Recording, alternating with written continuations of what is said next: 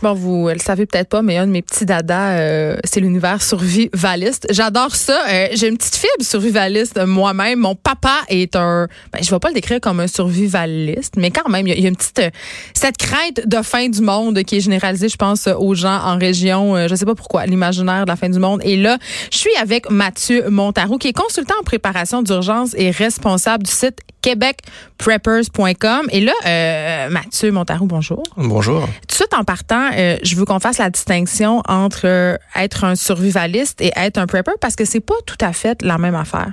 Non, effectivement, souvent on confond même les deux. J'allais dire les deux se complètent vraiment bien. un survivaliste, il va plus être en relation avec la nature. On va pouvoir parler de, la chasse, la pêche, les, les énergies renouvelables mm-hmm. aussi. et lui, il va être sur la sur la durée, s'il se passe euh, un bris de normalité, une catastrophe, parler un peu de, de, de ton père, de ta famille, euh, euh plus, admettons, si il y a une tempête de neige, il va falloir subvenir à ses, à ses, besoins. Survivre 15 jours en buvant de la sauce Esta. Ben, par exemple. Non, mais tu sais, pouvoir survivre trois semaines, un mois, puis même, même sur le temps, sur une grande, grande durée. Un prepper, moi, plus je vais pouvoir euh, euh, me préparer finalement à un laps de temps plus restreint, une coupure de courant qui peut être prolongée aussi. Euh, on parle aussi de la crise du verglas. Certains, c'est sûr, ont été ont été privés d'électricité pendant plusieurs semaines, plusieurs mois. Mais on veut on veut en tant que prepare subvenir à nos besoins à un instant T. Tu sais, souvent je, je repasse à ce qui s'est passé il y a deux ans sur l'autoroute. Sur l'autoroute 13. Exactement. Bon ben ça ça a pas duré des semaines, ça a duré quelques heures, quelques jours, mais pendant ce temps-là, il faut faire quelque chose. Mais quand même, euh, on va se parler de comment vous êtes devenu un prepper. Mais avant, euh, je sais pas si vous partagez mon point de vue, mais il me semble qu'on est moins conscient euh, des possibles dangers, c'est qu'on habite en ville. Euh, on l'a vu avec le drame de l'autoroute 13. On, est très dépendant de, la ville. On est dépendant de la ville et du gouvernement aussi, alors que finalement, c'est pas du tout comme ça que ça fonctionne. OK. Euh, là, vous faites l'objet d'une vidéo sur le site web de Tabloïd. Et ce qu'on apprend au début de cette vidéo-là, qui est en ligne, qu'on peut écouter, c'est que vous êtes un ancien parachutiste dans l'armée française. Tout à fait. Et vous êtes devenu paramédic. Est-ce que c'est par le biais de ces univers-là que vous êtes tombé dans cette espèce d'idéologie euh, de preppers? Ben, probablement que oui ou non, mais c'est sûr que moi, quand j'étais quand j'étais enfant, moi, je suis un gars de la campagne. Hein. Euh, je, je, passais mon temps dans la forêt, dans les champs, à faire des cabanes, euh, à être dans l'eau, dans, dans la nature finalement. Euh, je suis pas un gars de la ville, mais euh, mais tout ça a fait que mon expérience de vie m'a amené ici aujourd'hui. Puis l'expérience et les connaissances que j'ai pourquoi les garder pour moi Comme on dit souvent, le, le, le savoir n'est rien s'il n'est pas partagé.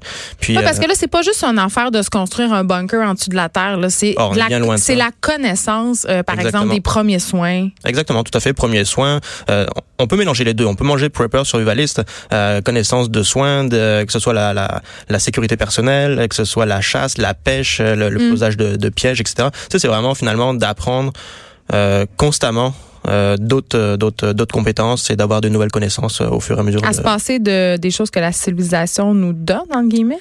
Oui, exactement. En fait, en fait, faut se dire aujourd'hui, s'il se passait telle affaire, est-ce que je serais capable de subvenir à mes, à mes besoins? Et le vous, vous seriez capable. Expliquez-moi comment ça se manifeste au quotidien. Là, votre maison, ça ressemble à quoi? Euh, Est-ce que vous avez justement des entreposés de la bouffe? Est-ce que vous avez euh, un lieu où aller en cas de bris de, j'adore dire ça, en cas de bris de normalité? Ouais, mais c'est tout à fait ça finalement. Un bris de normalité, comme comme on, pourrait, je pourrais l'expliquer, c'est ça, ça passe vraiment de, de la perte d'emploi, que ce soit le, euh, une maladie jusqu'à un bris, un bris mécanique euh, dans notre auto ou, euh, ou un tremblement de terre. Puis, une euh, tempête de neige sur l'autoroute oui, 13. De neige. Je regarde là, on parlait aussi du Manitoba la semaine dernière, il y a 15 jours, je pense, pour, pour l'électricité. Ouais. Tu sais, c'est ça aussi. Et les feux de forêt en Californie. Exactement. Tu sais, le monde, je pense qu'ils se sentent pas concernés jusqu'au jour où ça les touche réellement. Mais Excusez, là, mais je pense que les gens commencent à se sentir concernés. Quand même, on traverse une crise écologique sans précédent. Je pense que l'idéologie survivaliste est en train un peu de gagner du terrain, là, parce qu'on a des catastrophes naturelles de plus en plus. Oui, mais tu sais, ça arrive pas à grandeur, à, à l'échelle du monde, finalement en même temps. Puis encore une fois, regarde, si je te demande à toi tout de suite, est-ce que tu es préparé à faire face à un,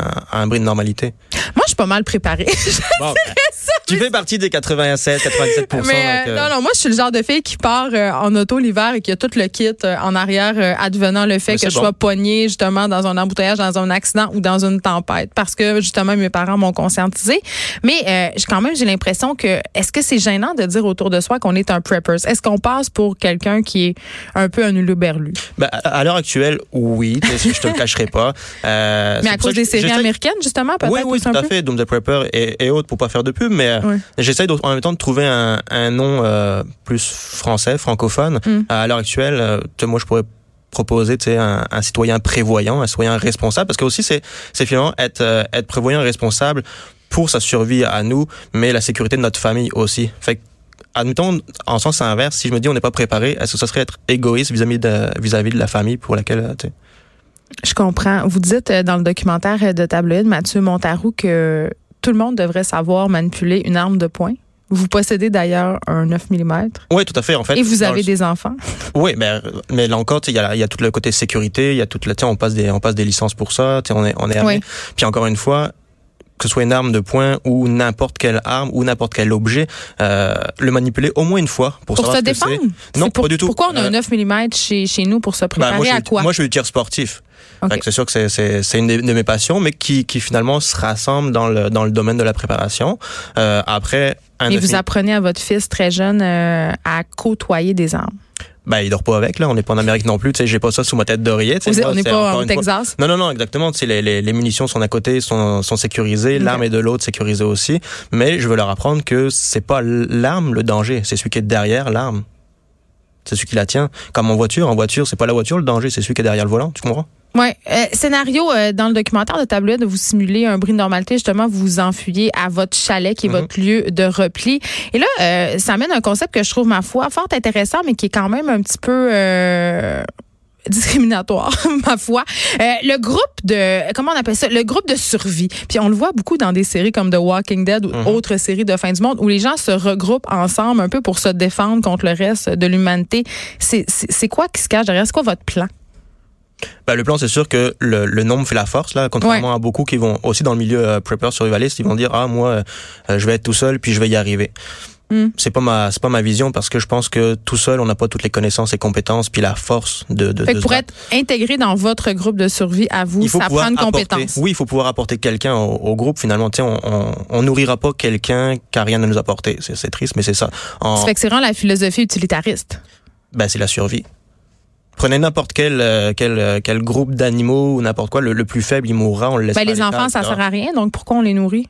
Ouais, les enfants, ils sont là, ils sont la génération suivante. juste les manger. Ouais, non, mais là, je sais que c'est l'Halloween bientôt, là, mais non, mais tu sais, c'est la, la, génération suivante. Il faut pouvoir donner euh, derrière, puis en même temps, on va pouvoir leur apprendre, etc. Puis je suis sûr qu'à des enfants, on peut leur faire faire des choses aussi intéressantes. Ok, moi, je veux savoir, euh, Mathieu Montarou, jusqu'à quel point il y a une partie de votre budget familial qui est investi dans cette préparation-là, parce que je regardais euh, dans le reportage que vous avez, c'est de l'équipement, ce sont, ben, il y a le chalet, tu sais, ça, ça demande quand même des ressources. Ben, on est au Québec, là, je pense qu'il y a quand même beaucoup de monde, c'est pas la majorité, là, mais il y a du monde qui ont des chalets qui pourraient euh, l'aménager pour euh, pouvoir euh, vivre tout simplement ou survivre pendant un laps de temps. Et votre blonde est là-dedans aussi, là.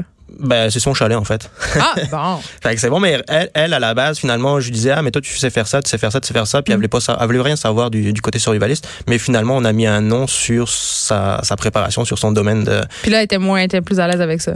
Ouais, maintenant elle, elle commence à, ouvrir les yeux puis à se dire ah, effectivement ça, ça a de l'allure. Je fais, je propose des, des checklists sur mon sur mon site puis euh, finalement je, la fais relire là, on, et, et en lisant mes checklists, elle s'est aperçue que comme toi, elle avait rien dans la voiture à ce moment-là. Elle s'est dit pourquoi? Ça serait bien intéressant d'avoir justement, tu on a des enfants, fait qu'il faut pouvoir. Donc beaucoup d'argent investi dans cette non, pas non, pas, pas tant que ça. Comme euh, quand je vais faire des commissions, ben au lieu d'acheter euh, deux cannes de scie, je vais acheter, je vais en acheter trois ou quatre. Tu sais, c'est pas c'est de temps en temps. C'est petit à petit. Il n'y a pas eu d'investissement ben, majeur. Tu sais, là encore, je suis pas, je suis pas milliardaire, mais euh, je vais pouvoir donner un peu de budget selon ce que je peux. Mm. Quelqu'un qui a plus d'argent, il va pouvoir tout acheter d'un coup. Euh, celui qui en a pas, il va pouvoir faire aussi de la préparation euh, avec de la récupération, avec d'autres outils qu'il va pouvoir euh, lui-même faire, etc. Tu sais, c'est vraiment c'est accessible à tout le monde. Mathieu Montarou, merci. On peut aller voir votre site, faire la checklist. Il y en a plusieurs, québecpreppers.com. Et si on veut savoir plus sur ce mode de vie, ben c'est ce reportage de Gaël Poirier sur Tableau. D'aller voir ça, c'est déjà sur leur site web. Merci beaucoup. Merci à toi.